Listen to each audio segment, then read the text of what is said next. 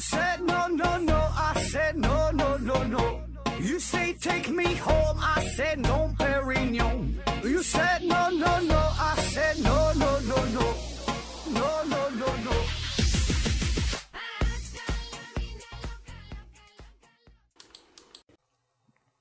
拼命探索，不计后果。欢迎您收听《思考盒子》。这期呢，咱还是一个番外篇的节目啊，回答听友的问题，所以还是没有抽奖活动，大伙儿呢专心听节目就行了。然后上一期节目啊，就有人说咱是标题党啊，起的这个题目跟咱这个内容说的内容一点关系也没有。那如果你要是这么说的话，那咱们这期节目还是标题党啊，说的内容和题目还是没有啥关系啊。第一个听友提问啊，听东西的逍遥提问说，盒子。作为一个小老百姓，想问一下，国与国之间的贷款、借钱啥的，会不会还？是通过什么方式还的？如果不还会怎么样？历史上有没有不还的？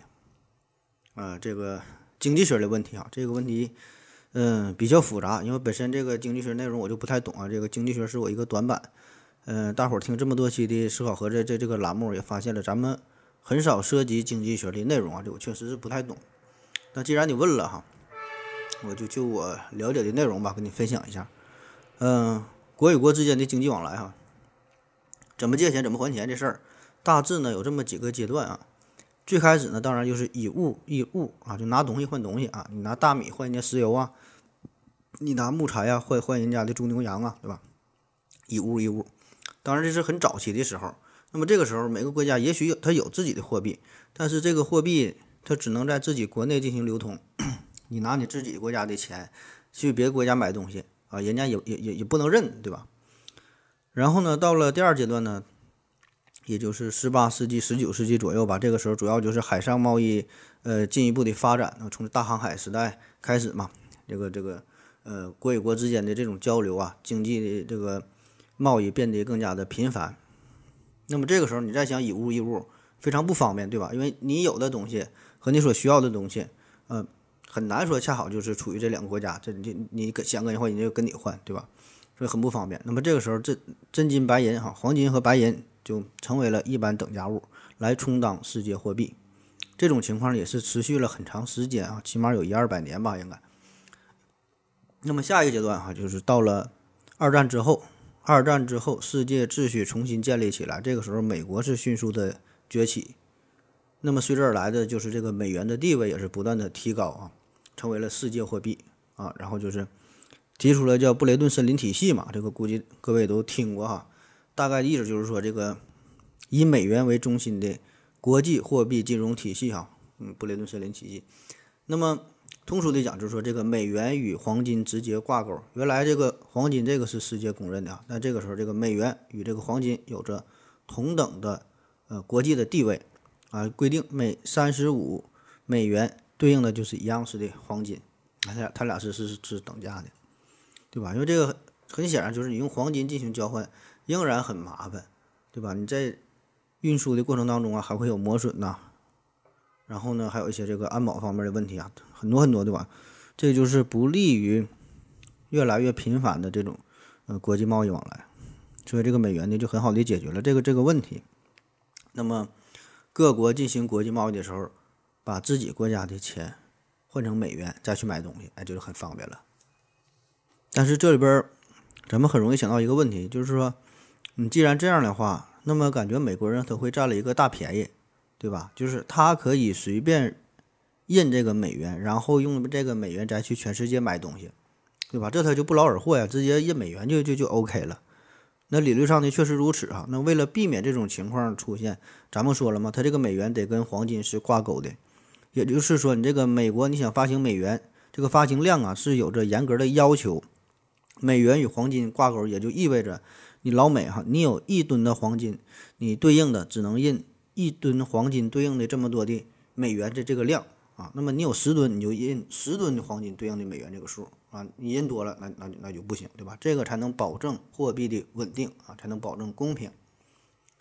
那么其他国家是否可以自己印美元呢？对吧？咱自己。咱中国咱印点美元，对吧？到外国买东西，以国家的名义去买，这咱们就赚了嘛？啊，想的挺好，当然也是不允许啊。这个美元只有美国才有发行美元的权利啊，别人是不行的啊。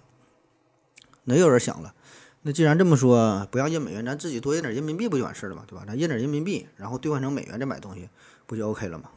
嗯，想的也挺好的，还是不允许啊。就是说，你每个国家发行的货币量也是应该跟自己本国的黄金储备挂钩。然后这个事儿哈，这也是有世界银行有这个国际国际，呃呃货币基金组织进行监管。嗯这个，如果你要是说的，比如说你偷着印美元呐，或者咋样的话，你这个如果被人发现了，你你这个信誉是会受到影响的。而且至于本国来说，你要是把这个钱印的越来越多，对吧？这就会引起通货膨胀了，对吧？当然，这些也都是只只是理论上的这个情况，那实际操作过程中呢，可能并不这么顺利啊。所以这个布雷顿森林体系实际上它持续的时间并不长，后来呢，就是因为美国的黄金储备下降啊，然后到了呃一九一九七几年，上世纪七十年代左右吧，哈，他就他就崩溃了啊。那么最开始就是说二战之后，呃，到了一九六零年，美国黄金储备就已经下降到了一百七十八亿美元，就是这些黄金是对应这么多钱啊，这就出现了第一次危机。到了一九六八年，是黄金美国黄金的储备进一进一步的下降到。呃，一百二十一亿美元，第引起第二次危机。呃，到了一九七一年的十二月，以这个史密森协定作为标志啊，这个美元对黄金贬值。呃，美联储拒绝向国外中央银行出售黄金。那么这个时候，这个美元与黄金挂钩的体制就名存实亡。那么既然美元与黄金不再挂钩，那么它的这个地位哈，它的这个信誉也就是受到了影响。那再到后来又出台了这个牙买加体系等等这些。当然，这个是一个很大的话题啊。等我再呃研究研究，咱可以整一个这个这个经济学的这这这个系列啊。啊，大致的过程应该就是这样。那至于你说的这个国与国之间借钱的问题啊，有没有不还的啊？当然有不还的，有很多国家的他就不还啊，你也没有办法。这里边最有名的就是有人敢欠美国钱啊，就是墨西哥。具体欠多少钱我记不住了，我在网上查了一下，也没查着太明确的资料。我记得我以前好像看过这方面一个介绍。嗯，就是这墨西哥欠老美啊，欠了不少钱，最后好像就连这个利息啊，那都还不起了，咋办哈？最后美国也没招儿，就不要了啊。为啥不要啊？你你你还不起啊？你还不起，你说你咋整？你给人家整急眼了，光脚不怕穿鞋的。墨西哥跟美国本身它就挨着，离得这么近，对吧？你给人家整急眼了，你整不好了，人家去你家闹事儿去啊。所以说，最后老美实在没办法，这钱就咱咱咱也就不要了哈。你你你们你也别来闹了。下一个问题，嗯，洛根林提问说：“何总，我如今三十多岁，呃，让我印象印象最深刻的一句话，说人不能和人性对抗。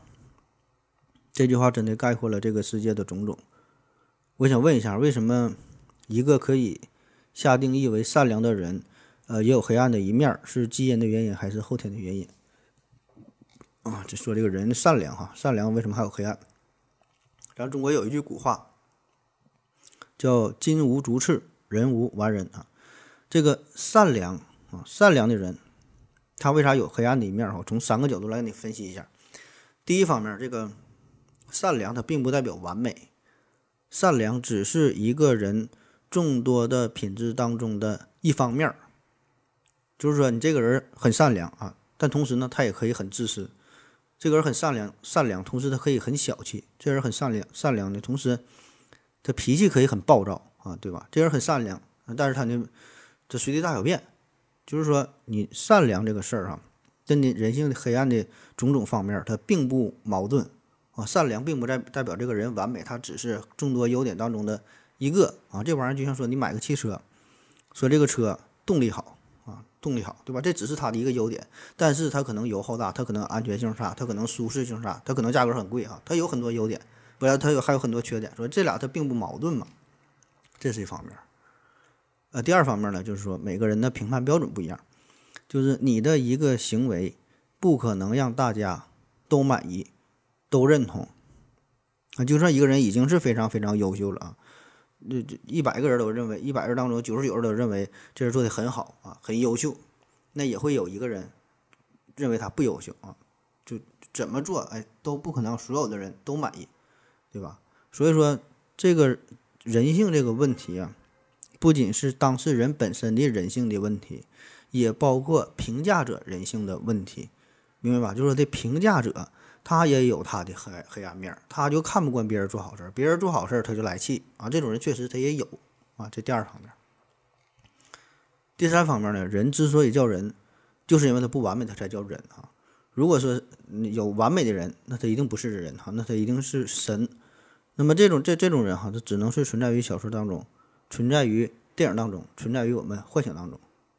呃，明代有散文家叫张岱，他说过：“人无癖，不可与交，与其以其无深情也；人无痴，不可与其交，以其无真气也。”就说这个人呐，他不可能有这么完美的。那如果说你真呃觉得现实生活当中某某人，你觉得他就是很完美，那么只能说明啊，你对他还不够了解，没看到他的阴暗面。嗯，下一个问题，还是听东西的逍遥提问说。嗯，合着合着，我看了很多讲历史的视频，嗯，都说古巴导弹危机这个核弹呐，足够摧毁地球多少多少次。一窍不通的我对此表示怀疑：以当时的核弹威力，真的有那么猛吗？啊，这个问题也是呃经常被讨论了哈。说这个地球上的核武器可以把地球摧毁多少次啊？呃，你说这个。古巴导弹危机啊，这个关于美苏冷战呢，古巴导弹危机这段历史事件哈，咱就不过多介绍了，咱就直接说这个核武器摧毁地球的事儿啊。先给出答案啊，能不能摧毁这么多次啊？答案是不能哈，一连一次都不能啊。这个核武器啊，固然它很厉害啊，这个核武器爆炸的威力以及后续的这个辐射呀，对大气的破坏呀，然后也会呃间接产生很多影响嘛，对吧？这个呢，确实会导致人类的毁灭。导致生物的大灭绝，哈，这个是可能的，但是距离毁灭地球还差得很远，这个是两个概念，哈，一个是毁灭地球，你把地球炸两半了，把地球炸得稀碎稀碎的，和把地球上的生物毁灭，啊，这个是两回事儿，完全两个不同的概念，这个差的这个能量也不是一星半点，差的多少个多少个级别，这我就不会算了啊，咱们可以看一组数据，嗯。地球上这个有史以来人类最大的这个这个炸弹哈，沙皇氢弹哈，这是一九六一年前苏联试爆的，相当于呢是三千八百多颗广岛原子弹同时爆炸的能量啊，换算一下大约是五千万吨 TNT 当量。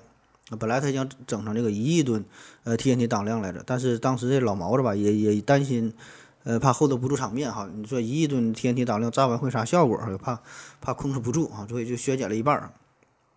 记住哈，这个沙皇氢弹是五千万吨当量，已经很大了吧？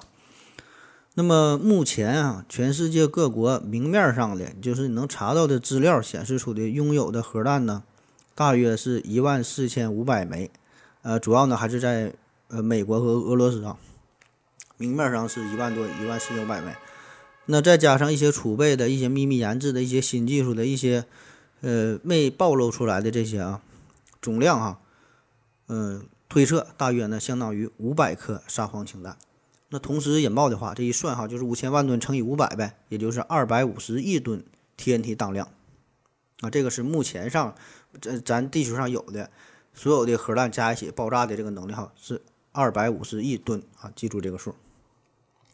那么咱再再看另外一组数据，一九六零年智利大地震释放出的能量相当于多少呢？是三百五十亿吨。TNT 当量啊，这个就已经比咱们现在有的所有的这些核武器同时引爆的能量还要大了。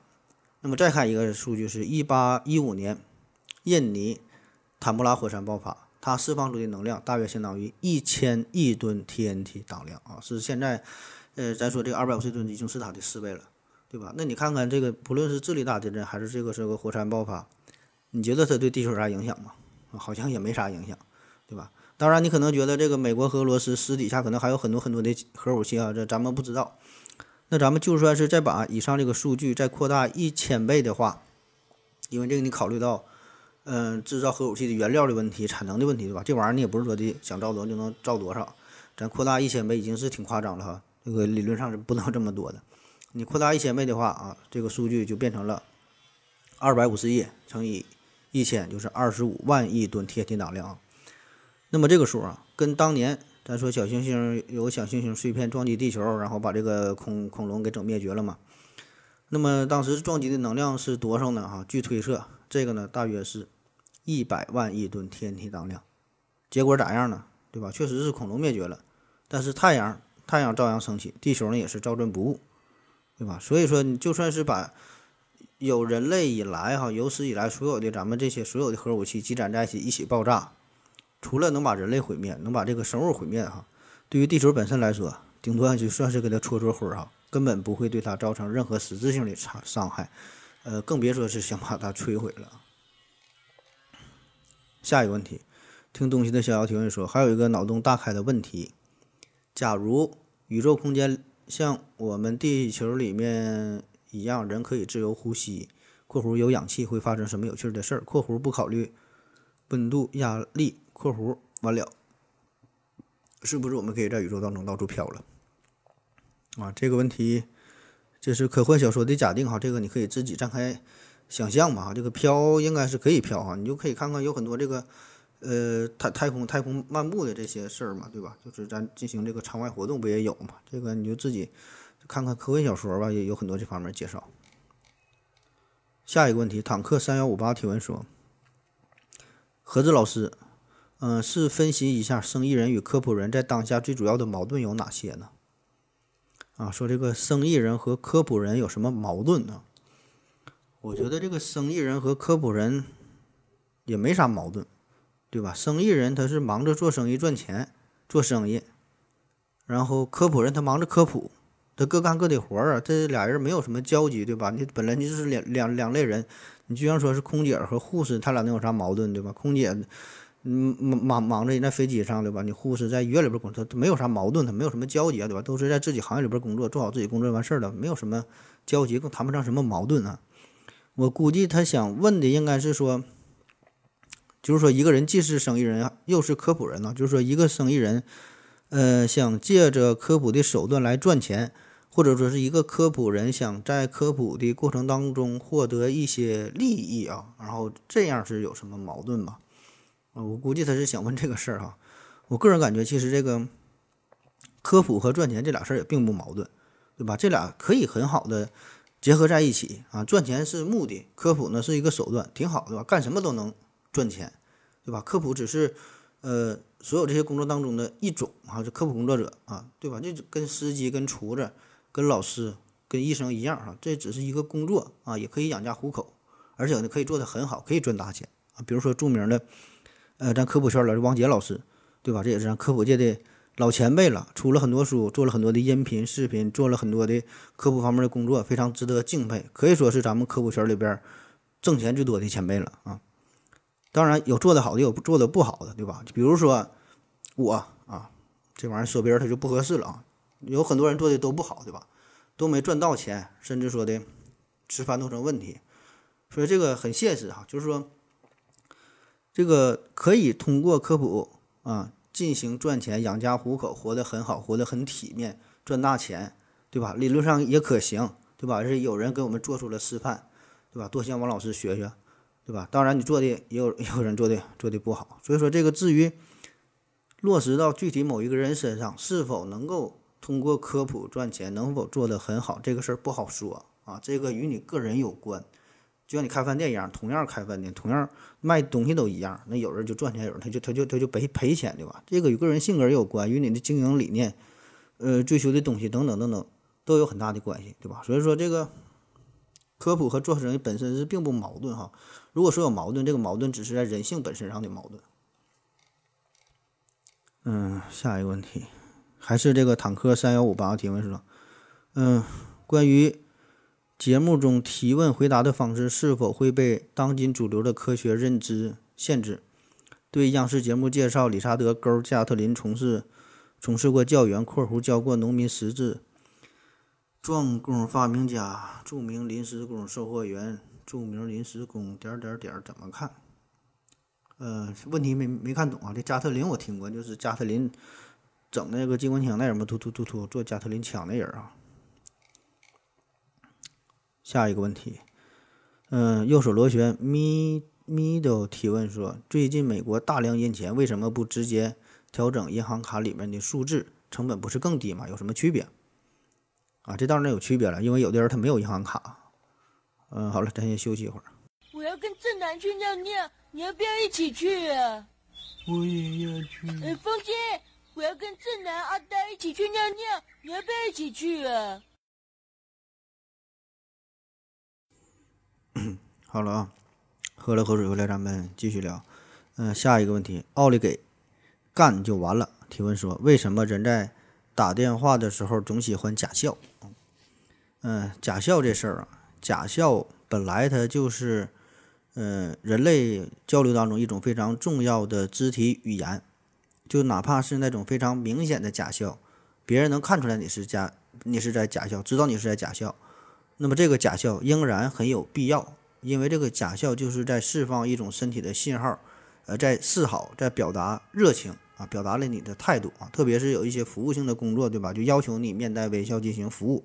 那虽然你也知道人家是在假笑，但是说这个呢会有一个很好的客户体验啊。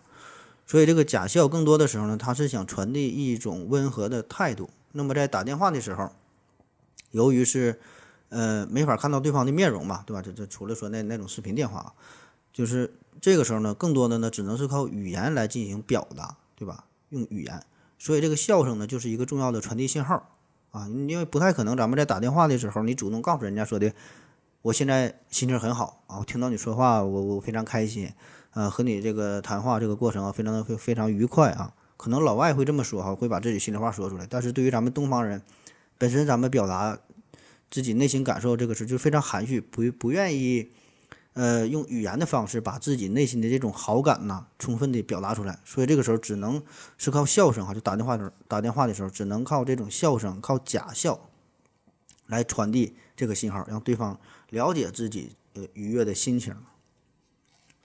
下一个问题，这秋日提问说，请问盒子，呃，说一个人不认真指的是什么？不认真是可以改变的吗？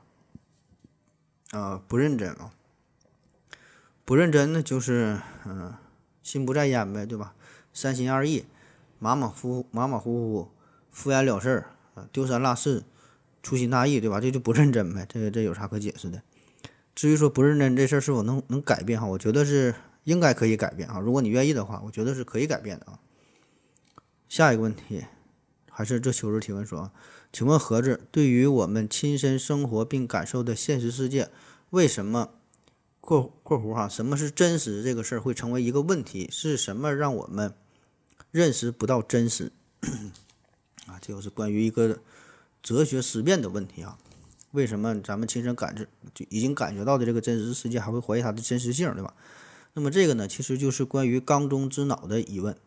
关于缸中之脑的疑问啊，为什么这个真实的世界我们怀疑它真实性？注意哈，这里边我们并不是呃研究怎么去解决缸中之脑的问题，我们是要讨论说为什么会产生缸中之脑这个问题啊？为什么要去怀疑它？其实答案也很简单啊，就是说你不能严格的证明这个世界就是真实存在的啊。呃，不管你是看到的，你能听到的，你能触摸到的这些啊，在理论上都不能严格的证明这就是真的，有可能是有可能是假的嘛，对吧？或者它存在说，呃，它是存在着一种不真实的可能性。那么举一个例子啊，呃，比如说你在这个森林当中啊，你发现了有一个用这个树枝啊摆成的一个五角星的图案啊，摆的非常的规整，五角星。那这个时候呢，你几乎可以肯定哈，这个应该是之前的游客，然后因为无聊啊或者什么原因，在地上用这个树树枝摆出一个五角星，对吧？应该是一个人干的事儿啊。但是问题是你并不能百分之百的保证这就是人干的事儿，有可能是猴子摆的，有可能是大风吹的，有可能是外星人干的这个事儿，对吧？很巧啊，然后就就形成这这个图形，就是有很多的可能性。当然这里边最最可能的百分之九十点九九九九啊，应该是人干的，对吧？所以说这个就是这个，同样对于这个缸中之脑的这个问题啊，虽然我们觉得。这个世界很真实了啊，你看到的很真实，触摸到的很真实，但是并不能排除我们就是缸中之脑，因为在缸中之脑这种情况之下，我们仍然可以同样的感觉到这个世界，你也会觉得它很真实，对吧？因为它就是一个电信号嘛，对吧？很可能呢，呃，有一些人啊会提出这个奥卡姆剃刀，用这个奥卡姆剃个剃刀原理，叫如无必要物证实体嘛，想用它来这个解决。缸中之脑的问题啊，就说直接选择这个最简单的就 OK 了，对吧？既然这个世界有可能是真实的，还有可能是这个外星人故意制造的，如何如何，咱选择最简单的答案，对吧？那就是真实的就 OK 了，对吧？何必做那么多假设呢？那这里边需要提一句，就是这个奥卡姆剃刀，虽然也叫原理哈，但是这个原理呢，并不是严格的科学上说的这种原理，呃，它只是帮助我们认知世界、理解世界的一种思考方式啊。很多时候，当然它也是对的，但是说并不能保证它的准确性啊。所以说，这个原理跟咱们通常说的那原理它并不一样哈。所以，奥卡姆剃刀原理并不能从根本上破解缸中之脑的困惑啊。那下一个问题，梧桐树 SU 提问说：“嗯，何总帮我解个惑哈，现在女人甚至男人都在贴面膜，面部皮肤真的会吸收面膜的养分吗？皮肤不是有毛孔用来排汗的吗？能吸收养分的话，是从毛孔进去的吗？不能吸收的话，我每天我自己还每天擦点大宝，呃，手上冬天的时候偶尔会擦一些香脂油。这个面膜事儿哈，护肤这个事儿，这以前咱已经咱在节目中也说过了啊。”嗯，面膜这玩意儿有没有用哈？这个咱不好轻易下结论啊。以我非常有限的人生阅历来看，我觉得很少有人在屁股上贴屁膜哈。很多人贴贴面膜，但是没人贴贴屁膜。但是总体来说，这个屁屁股的这个皮肤啊，往往要比脸要好啊。所以这个化化妆品呐，什么护肤品啊，这玩意儿，我个人感觉哈，非常不成熟的理解。我觉得这个东西跟保健品、奢侈品的性质差不多啊，就是它的。实用性哈，只是它众多属性当中的一部分，一小部分，甚至是非常不重要的一部分啊。就是这东西它并不是用的，并不是真正想达到一个护肤的目的，或者保健的目的，对吧？或者奢侈品它使用的目的啊。当然，很多人买的时候是知道这一点的，他也知道这一点啊。所以说这个事儿吧，我让我想起了医学当中的一句话，叫“总是在安慰，常常去帮助，偶尔才治愈”啊。所以这个有没有用这个？咱直接说没用吧，好像也有点不不太负责任。你要说有用吧，我还真就他妈不信啊。下一个问题，这秋日提问说，请问盒子，现实中事物并不富有难易高低的数值，但为什么人们会觉得有些事情很难？啊，问题没看懂。下一个问题，这秋日提问说，呃，在西方的电影和社会学研究当中。经常把酗酒看作是和吸毒一样的行为，但是在国内对喝白酒，呃也是很包容。请问何子对喝酒为什么会有如此不同的评价？啊，说这个喝酒啊，特别酗酒和这个吸毒的问题。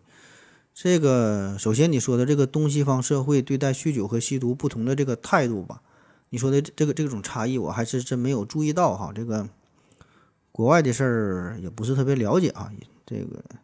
我说说国内吧，咱们国内对于酗酒和这个吸毒态度确实是明显的不同，对吧？你你吸毒那违法犯罪活动，对吧？你喝酒可能没人管你。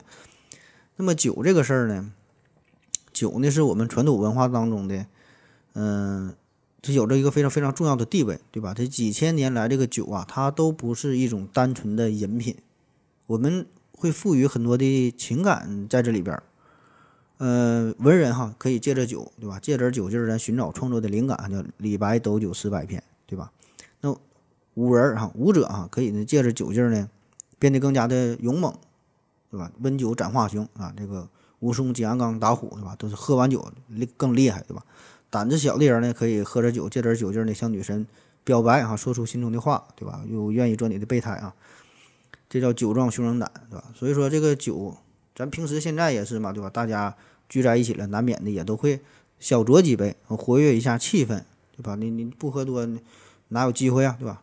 所以这个酒啊，有着它非常积极的意义。那虽然过度饮酒嘛，说耍酒疯这个事儿吧，让人很反感，但是总体来说，确实是我们对于喝酒这个事儿，哪怕是喝多这个事儿哈，也是呃保持着一种相对比较包容、比较开放的态度，对吧？起码说你别闹得太大发了，还是能接受的，对吧？这个是喝酒。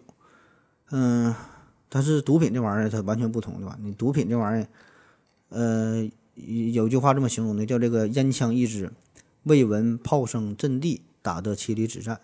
锡纸半张，不见烟火冲天，烧尽田地防狼。嗯，所以说你吸毒啊，这玩意儿你就是不能沾啊。用十六个字来形容，就是花光积蓄，卖尽家产，借遍亲友，男盗女娼所以这个酒。喝酒和这个吸毒带来的效果也是完全不一样的，除非说的呃，极少数有一些人吧，这真就是嗜酒如命哈，最后把自己喝死的这种还是呃相对来说比较少。但是说这毒品这玩意儿沾上啊，基本最后结果都是没有什么好下场了。嗯，下一个问题，呃，蓝创成品提问说：何子老师，人体有很多的毛发，可能是起到保护作用。那么男人的胡子有什么作用？如果有作用，为什么女人没有？哈，腋窝毛有什么作用？如果是起到缓冲的作用，那么两个。呃，脚手指间的手指指指脚趾间为什么没有？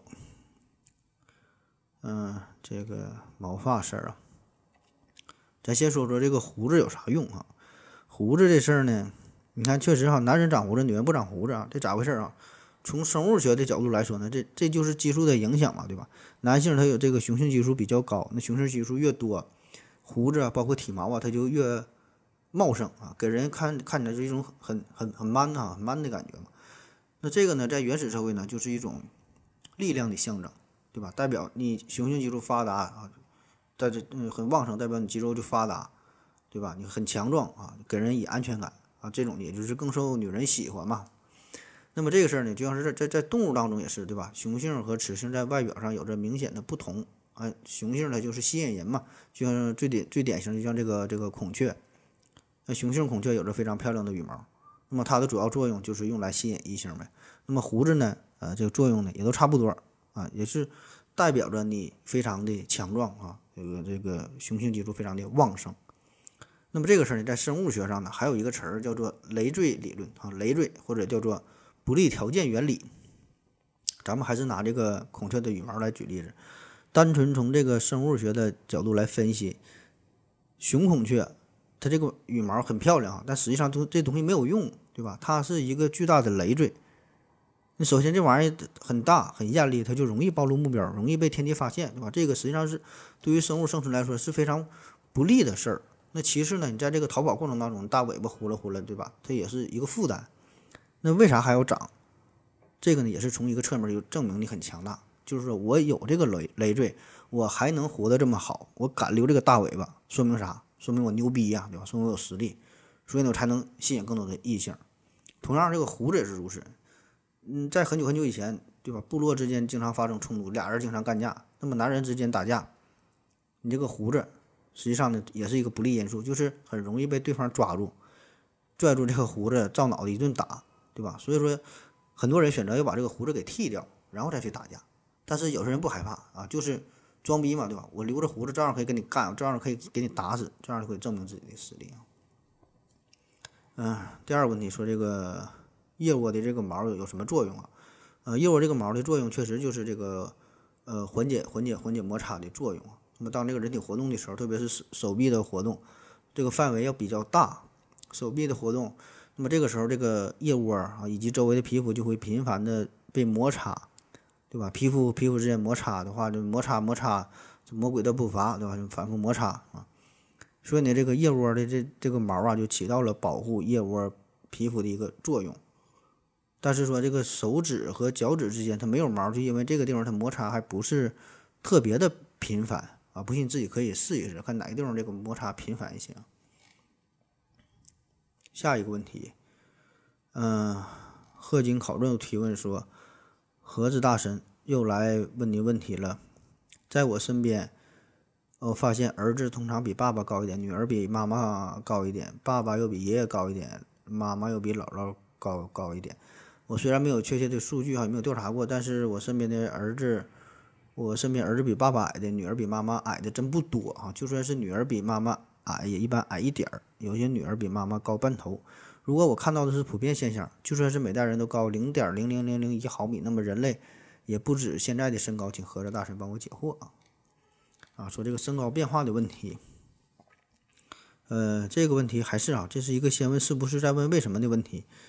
嗯，就是说，是否子一代一定比父辈们的身高要高？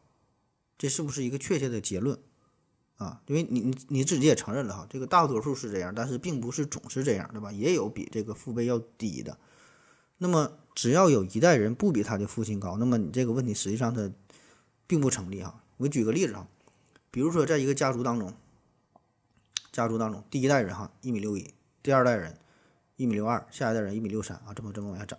那么到了第二十代人，他这就涨到了一米八嘛，对吧？一厘米一厘米的往上增加，有增加的趋势。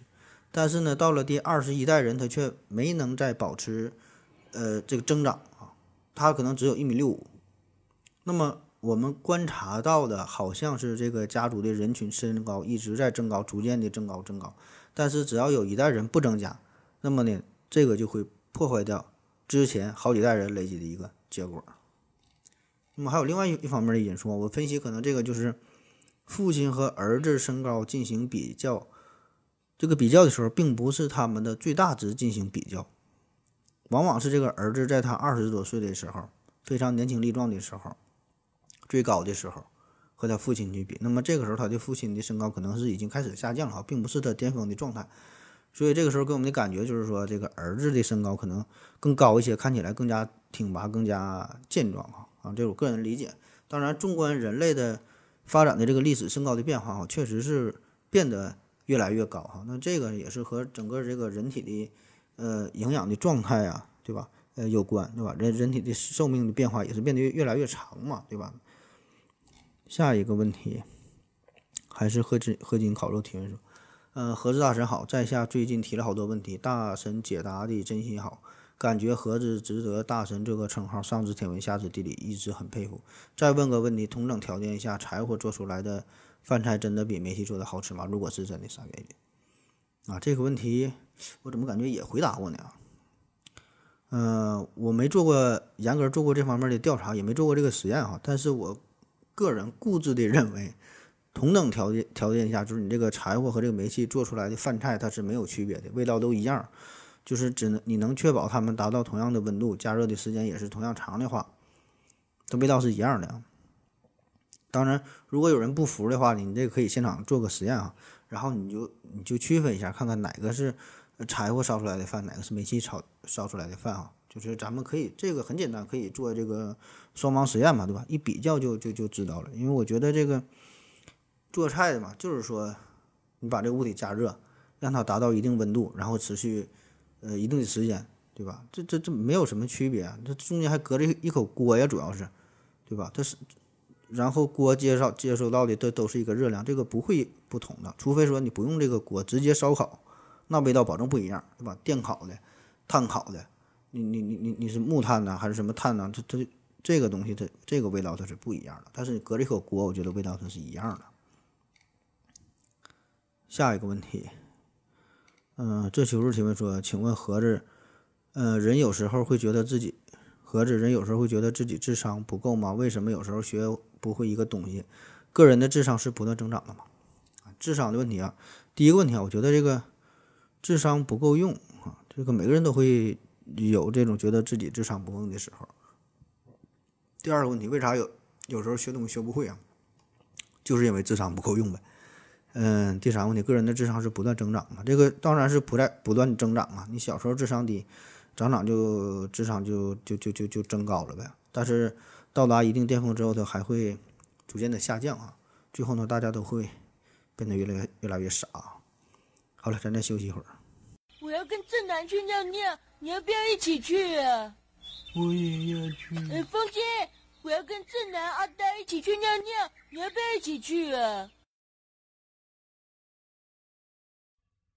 嗯，好了啊，嗯，尿了个尿回来，咱们继续聊下一个问题。林小慧提问说：“盒子，请问中国武术真实存在吗？看武侠小说，感觉很多东西都是不存在的，但是历史还真的有记载。”呃，这个问题上期节目咱已经说过了，说中国武术这个事儿啊，呃，我也表明了我对中国传统武术的一个一个态度啊。我觉得咱们平时接触到的中国武术，呃，很多啊，或者说几乎所有这些吧，都是来源于小说，来源于电影，对吧？这里边比较有代表性的，看写小说的，呃，古龙啊、金庸啊，对吧？这个我估计上学的时候，很多朋友都是偷偷的看过这些这些小说。然后呢，就电影嘛，对吧？从李小龙，然后到成龙，呃，再到李连杰，对吧？这些代表性的人物，可以说是影响了一代人啊，甚至说是几代人啊，都是受到了小说和电影的影响。但是我觉得这些，呃，电影、小说当中描述的这个武术啊，和咱们真正的中国传统武术，它是有着本质的区别。它既不像小说当中描述的那么那么神奇啊，那么玄玄幻，那么炫酷哈，也不像电影表演的那么花哨，那么那么好看啊。因为这个武术啊，你想想，武术最原始的目的、最原始的功能是干啥？就是为了杀人，就是为了制敌，就是为了把对方给干死啊。所以呢，他一定是用呃所有能够想到的，甚至说是最卑劣的啊、龌龊的、肮脏的、下流的哈，所有能够想到的不择手段的方式啊，用最快速、最简洁、最省劲儿的办法把对方把对方给搞死。我觉得这个才叫武术啊，这是我我个人理解啊，可能很很不成熟，这是最开始的情况。然后啊，慢慢的我们才赋予了武术更多的内涵，呃，更多的精神在里边啊。慢慢的叫点到为止啊，然后再发展到强身健体啊，然后再加入了很多表演的成分。但我觉得这个时候呢，这个武术，它当然也也叫武术哈，也可以说叫中国传统武术啊，这富有很多的精神在里边，很高尚的东西。但是我觉得这个呢，它就已经背离了武术最原始的功效，因为这个时候的武术，它不是为了杀人，不是为了打人，对吧？所以它它就不再能打了，对吧？所以我觉得，你说现在，你说再想看中国传统武术，去哪去看去哈？很多寺庙里边、武馆里边这些呢，我觉得都是假的。你真想去看这个武术，很简单，你就去看这个特种部队，看看这些特种兵，看看他执行任务的时候，他是怎么制敌的，对吧？你看他往往都是一招两招，直接就把对方给干倒了。我觉得这个才叫武术啊。下一个问题，随便吧。二零一二提问说，何总怎么证明我（括弧任何一个人）？呃，不是精神病，我所认知的世界和周围的一切不是我精神上臆想出来的。呃，或者换种说法说，怎么证明一个精神病所认知的和臆想出来的一切不是真实的？证明就是因为我所认知的多数人认知的不一样嘛？啊，这问题说的稍微有点复杂，但是大概我看懂了，就是这个和刚才嗯说的这个缸中之脑这个问题很很相似啊。呃，咱先说说你第一个说这个证明自己不是精神病的事儿啊，这个事儿呢，我觉得是无法证明的。这个不仅仅是你想证明自己不是精神病这个问题，呃，很难去证明。你就是想证明自己不是任何一类人都很难。我举个例子啊，比如说让你证明自己不是画家，让你证明自己不是考古学家，证明自己不是音乐家，你怎么证明？对吧？很很很难去证明。就是你你无论拿出什么样的证据。都不可能让人去信服，所以说你要反过来说，你你想证明自己是音乐家，这个很简单，你直接唱一首歌，或者是拿出自己的作品，呃，拿出自己在格莱美在哪获过的奖，对吧？你想证明自己的画家啊，拿出自己的画，然后呢，拿出自己的在哪什么艺术学院的毕业证，对吧？你证明是什么这个事儿好证明，对吧？就是你你证明上帝存在很好证明，完上帝我能找到上帝，往那儿一放，这就是上帝证明的存在，OK 了。你证明一个不是，证明一个否定的事儿。很难啊，甚至说是不可能，对吧？这是我的理解。然后说这个，呃，周围世界哈，周围世界什么是不是某个人臆想出来的事儿啊？嗯，这个东西咋说呢？我觉得你也可以说是这个周围世界就是你每个人不同不同的人臆想出来的，因为每个人看到的世界确实它就是不一样的，对吧？咱之前也讲过这个康德的眼镜嘛，对吧？咱们认知世界吧，其实就像是盲人摸象一样。真实的世界呢是一头大象，然后每个人呢可能只是看到了大象的一部分，对吧？然后再加上自己想象的成分啊，这叫咱现在流行一个词叫自行脑补嘛，对吧？都是脑补出来的啊，谁也没有办法去掌握真实的这个世界，叫物质体哈，它本身是啥谁也不知道啊，这事儿是很有可能的啊。而且，毕竟咱们现在的这个感官很有限，对吧？咱的五官看到的、听到的、闻到的，对吧？品尝到的、感受到的啊，很有限，这些都是基于我们的这些。呃，感觉的器官，然后呢，接收到了这个这个大自然的呃这些信息，对吧？那么超出这个我们感官之外的，我们就不知道了，对吧？就像说你这个红外线、紫外线，你该用眼睛看，你看不到啊，只能看到可见光。那古人可能就是不知道红外线、紫外线这个事儿啊。那那红外线、紫外线的世界，咱们就不知道，对吧？你还有这个超声波，那真的咱就是就是听不到，对吧？所以咱们能够认知到的很有限啊，很有限。所以这个就是一个非常现实的问题啊！这个不仅是一个哲学上的思考，这也是一个非常呃现实的、就真实存在的一个物理学上的问题。下一个问题，王岭 OK 提问说：啊，请问何志老师，为什么中国和西方古代记录时间都用十二进制？中国一天有十二个时辰，西方钟表一圈也是十二，为什么不用十进制？这样换算不是更方便吗？啊，当然不是更方便了啊！方便古人保证就用了。这个十进制和十二进制这事儿吧，呃，不管是东西方吧，呃，都是非常重要的进制的系统啊。啥叫进制？就是说咱为了数数方便，你不可能这么一直数下去啊。呃，数到一定程度之后呢，就是要往上进一位，对吧？这样呢是为了计数的方便嘛。那么最常用的就是这个十进制啊，呃，数到十，然后就十一、十二了，是吧？说二十就二十一啊。这个为啥会选择十进制啊？道理很简单，就是因为我们有十个手指头啊。最开始的时候，你一定是数数，原始人一定是把这个具体的实物和自己的手指对应上，然后呢，呃，产生出这个计数啊，从一到十这个抽象的概念。啊，然后就产生了十进制啊，这个也是世界上不同的种族吧，呃嗯，不同部落的原始人啊，都是不约而同的选择了十进制啊。那么十二进制又是怎么出现的呢？这个呢出现的稍微晚一些啊。最主要的呢，就是与这个时间的变化有关。呃，不管是东方人、西方人哪的人哈，那地球上的人都会意识到，地球啊，地球哈，呃，每天过一天就日升日落，这就叫一天啊。然后看这个月亮呢，会发发生这个圆缺的变化。这个圆缺的变化也是有规律的啊，我们把这个圆缺变化这一个周期啊，咱定为一个月，然后呢又发现了一年四季的变化，就发现这个就产生了年的这个概念啊，它也是周期性的变化。这个变化呢，正好这个月亮圆缺哈十二次之后来进行一个一个一个循环啊，这就是定义为一年啊。所以说最开始这个十二进制呢，就与这个十二个月啊这个变化之后形成了一年哈。这就是自然现象所决定的，跟这个有关。另外一方面呢，也是与这个呃圆周有关。嗯，不管是现代设备哈，还是古代的设备，古代日晷嘛，对吧？现在的手表啊、时钟也是，那都是圆盘形状嘛，就像你说的，都分成十二份儿，对吧？那么为什么要分份儿？就是为了便于计时嘛，把一个大的单位变成一个更小的单位，对吧？时，然后分成分，分成秒，对吧？为了便于计时，那分成多少份合适啊？找来找去。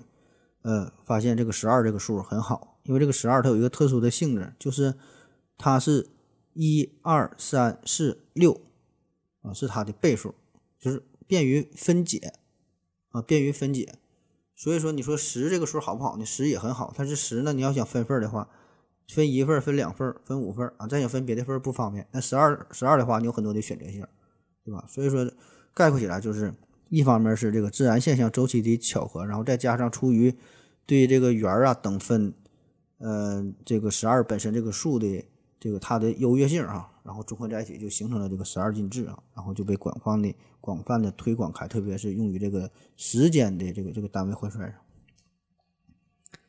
下一个问题，王岭 OK 提问说，请问何志老师，现在市场上有一种茶烟，就是用茶叶做成的香烟。他们宣传说呀，吸茶烟更健康。我吸了一次，很难吸，发现，呃，像变没法似的香烟。我觉得吸茶烟风险是未知的，快乐是没有的。为什么市场上还有这种商品啊？啊，茶烟这东西不太了解啊，没抽过啊。嗯，但是关于这个香烟代代替品这个事儿，呃，确实是出现了不少，对吧？有很多香烟的代替品，包括有电子烟，还有其他各种各样零零总总的烟，还有各种什么过滤嘴之类的啊。我个人感觉，所有这些东西都不成功，没有一个能够说完全打开市场、完全替代真正的香烟，或者说可以帮助人们戒烟的，基本是没有啊。因为而且很多东西，所谓的代替品这里边呢，可能也会有尼古丁，也也会有焦油，甚至还有一些其他的一些有害的物质啊。这个本身比这个香烟甚至说的还有害啊。而且这些代替品呢，也没有香烟。嗯，像香烟这样带来相应的快感，所以这些东西可以说是一样优势也没占上哈。那么就像你问的，为啥这些东西你说它没有什么优势？像茶烟这这种啊，有着未知的风险，然后呢不能带来快乐哈，还有人买。我觉得呢，这个还是与个人的心理有关吧。这个无非呢就是说，这些人想要去戒烟，然后呢还戒不掉，对吧？怎么办哈？嘴上就就就总想吸点什么东西啊，就选择了茶烟。虽然。茶烟没有香烟带来同等的快感，但是嘴上多少呢可以裹点东西啊，总比没有强。很可能啊，呃，这些产品的广告还会宣宣称如何如何好哈，宣传一大堆好处嘛。所以呢，这样呢就可以带来一丝心理上的安慰嘛。那么感觉自己说的没在没在吸烟哈，我这个不是吸烟哈，然后良心上还能过得去，肉体上呢多少呢能得到一丝满足，对吧？其实就是自己骗自己呗。嗯，下一个问题，微醺提问说。盒子，为什么人睡觉时腿偶尔会抽一下啊？那就是睡麻了呗啊，换个姿势继续睡。这个睡觉的时候腿抽一下，这个是很很正常的现象啊。嗯、专业的说法呢，这个就是由于神经肌肉的异常兴奋引起的肌肉不正常的抽动啊。一般呢，这个就是在浅睡眠向快速动眼睡眠呃转变的时候的这个出现哈。那有人研究了说，这个就是生物进化的一个产物，因为人是猴子变的嘛。猴子原来它是在树上睡觉，对吧？那你如果睡得太深、睡得太死的话，肌肉完全放松的话啊，就从树上掉下来，你就就就摔死了。所以这个睡觉的时候呢，这个肌肉啊会不自主的抽搐一下，就让这个猴子呢别睡得太死啊。然后你一抽搐啊，一紧张啊，你随便就抓点什么东西，抓住点树枝儿啊，免免免得被摔死了。下一个问题还是微醺提问说，盒子小哥哥想问一个理论啊，大意说呀是在夜间所有宇宇宙的物理量都增长了一定的倍数，后面记不清了，可以说说吗？啊，这个叫 夜间倍增问题啊，这是一个非常经典的呃一个一个思想实验啊，夜间倍增就是说，呃你现在啊你你你睡着了啊睡着了，夜间的时候呢，宇宙当中所有的东西这个尺寸啊都大了一倍啊，你原来一米五，你现在三米了，你下边小丁丁原来这么长，现在变成那么长了，房子呢也是变大了啊，就所有东西都变大了啊。那么第二天一觉醒来的时候，你会发觉这个事儿吗？对吧？因为所有东西都都变大了，参照物也变大了，你感觉可能会没有什么变化。那怎么怎么去发现这个问题呢？啊，这个呢，之前嗯、我出过一系列节目叫《解读推理的迷宫》啊，这个这这期文案恰好是这个汪杰老师呃谈到了这个问题啊，你可以回听一下。下一个问题，思考凳子提问说：何总你好。请问你听过苦溜子吗？（括弧我们四平地区都这么叫，木质坚硬，经常拿来做大锤把的一种木头。想知道学名叫什么树？谢谢解答啊！苦溜子啊，真心没听过，这个有知道的朋友可以可以留留留留留言哈。苦溜子，再说一遍叫苦溜子啊，木质坚硬，经常拿来做大锤把的一种木头啊。下一个问题，雨夜 FT 提问说。何子老师，杠精的自我修养、键盘侠的自我修养都讲过了，啥时候追加一期牛皮王的自我修养？我感觉您讲的会很精彩，因为无论无论是吹牛的能力还是吹牛吹牛的经验，都很难遇到超越您的人了啊！这个过奖了，实在不敢当。吹牛这事儿不存在哈，咱们这个节目你应该可以感受得到，我们一直都是保持着一种脚踏实地、呃非常严谨的自学态度啊，这个没有什么夸张的成分，咱就是有啥说啥啊。呃，下一个问题，听友三七三九幺三九七提问说，为什么数码相机会有指边现象啊？这个问题以前回答过了哈，自自己回听去吧。下一个问题，听东西的逍遥提问说，盒子大爷，我看军事栏目说这个国庆阅兵啊，有很多种，呃，那种几千公里的洲际导弹很厉害啊，请问超远程导弹是如何实验的？听说是在大海上设置目标是真的吗？既然是洲际导弹。那么在实验的时候飞过别国领空被发现怎么办啊？如果在实验过程中发生意外咋搞？（括弧实践是检验真理的唯一标准，造就得验啊，验证难免出现故障，就像之前说的发射火箭，呃，洲际导弹实验出故障，飞一半掉下来了，下面的国家人不就遭殃了吗？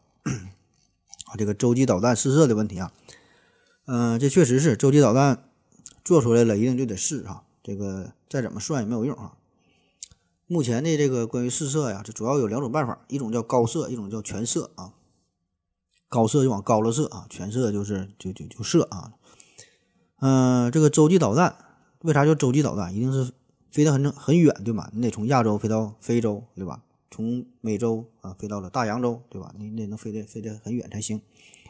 那么世界上这个除了像俄罗斯啊，少数这么几个吧，地方比较大的国家，从自己的大东头干到大西头。啊，可可以跨越很远的地方，对吧？很少有国家有足够的地方让你进行这个试射啊。那就算是俄罗斯的话，对于那种超远距离的这个洲际导弹，呃，自己家的地方可能也还不够用，对吧？那怎么办啊？刚才说了一个叫高射，一个叫全射哈。全射就是真正的发射出去啊，就像你说的，就是在海上，呃，主要是公海上啊，设置一个目标。这个广阔的公海，这么大的地方是足够满足洲际导弹的射程了，对吧？你咱们之前不讲过那个尼莫点嘛，对吧？这个最孤独的地方，你就往那地方打呗，对吧？但是说的这里边呢有一个问题，就是对于沿海国家还好，因为你挨着海嘛，对吧？直接发射就行了。那么对于有一些国家，嗯，像这个蒙古国呀，对吧？像这哈萨克斯坦呐，像这些，你就是离海比较远，那么这些内陆国家，你要发射导弹到达公海的话，你必须要呃在其他的国家上边这这个上空上边经过。那虽然这个导弹的飞行高度已经是不属于大气层，理论上呢是不受别的国家管，对吧？我管不着你，对吧？我我我发射那么老高，但是呢，确实呢就容易引起其他国家的不满，谁也不乐意，对吧？而且呢，还有一个问题，既然是试射，这就不一定射的那么准。你想往公海上面发射那个目标，对吧？那么你万一偏了怎么办？所以呢，你这个在这个目标的周围啊，一定要做好很严密的部署，嗯，打捞。对吧？而且呢，还得设定好禁飞区、禁航区，方圆多少公里之内，你船就别走了，万一打着你，这事儿算谁的？所以呢，还得组织，呃，一一一个这个很周密的一个部署，对吧？还得设置一个庞大的打捞的一个舰队，因为这个导弹发射出去之后，很可能有别的国家跟那块儿等着打捞呢。那老美发这个导弹很先进，对吧？那我我就偷来，我就学一学，吧打捞回来我研究研究，对吧？学你先进的技术。所以说，这个就是这个全射哈，在这个公海上。设置目标的一个一个弊端啊，当然它的好处就是非常接近真实的情况啊。另外一个呢，就是叫高射，高射啊，就是往高了射呗，对吧？抬高发射角度，这样的好处显而易见，的？就见高不见远，你往上啊，甚至说直上直直下，咱干下来，对吧？这样呢，就可以确保这个导弹的落点呢，仍然处于本国的范围之内啊，哪怕是像新加坡啊，你也可以自自己发射一下当然，这是我这我猜的哈。呃，总之吧，就是在这种情况之下，就是不需要太大的地方啊，就可以就完成试射的实验。那么这个方法呢，虽然对于导弹的精度吧，它有一定的影响，毕竟呢，你这个角度来说的，嗯，不像真正的洲际导弹让它进行洲际飞行一样，对吧？所以它还是有一定的差别。但是现在这个计算机非常发达嘛，呃，可以用这个呃这个计算机进行模拟、进行计算，然后呢，根据现有的数据。呃，模拟出一个实验结果啊，这个呢，怎么说的也是相对比比较比较比较安全的，比较安全的，所以这个目前也是呃应用的比较多的一个办法了。好了，今天节目就这样，感谢大家伙收听，谢谢大家，再见。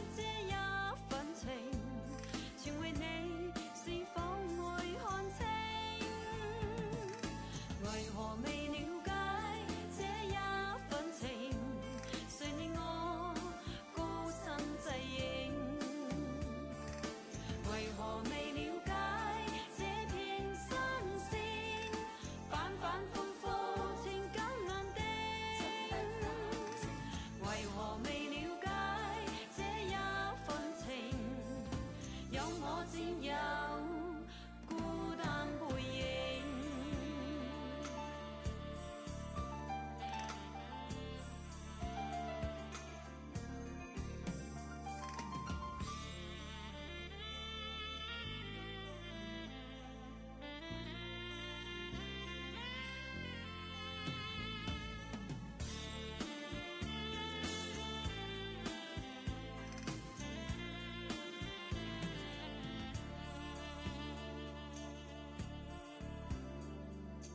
当天的笑声依稀再次掠过，丝丝点点全系自我生活，放纵的记忆不断刺痛着我，美丽故事三星期过。